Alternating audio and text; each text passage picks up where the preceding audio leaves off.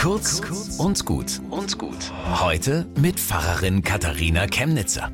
Unser gutes Sozialsystem in Deutschland geht ja zurück auf Bismarck. Der hatte nicht im Sinn, kirchlich-christlich zu handeln und sozialistisch auch nicht. Eher wollte er den Kirchen und Parteien zeigen, dass der Staat sehr wohl von sich aus Gutes schaffen kann. Ein Wohlfahrtsstaat. Einfach nur, weil man Mensch ist. Und so hat sich in Deutschland etabliert, worum uns andere beneiden.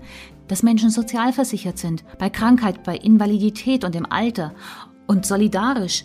Alle zahlen und die, die es brauchen, bekommen etwas. Fast wie in der Bibel, wo fünf Brote und zwei Fische für 5000 Leute reichen, weil irgendwas am Zusammensein mit Jesus macht, das genug da ist für alle.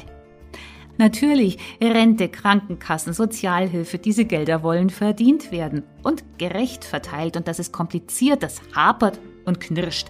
Aber was wären denn die Alternativen? Natürlich darf man sich aber auch nicht in der sozialen Hängematte ausruhen.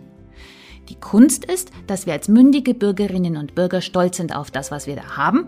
Und ob ich nun zahle oder empfange, ich bin Teil von etwas ganz Großem.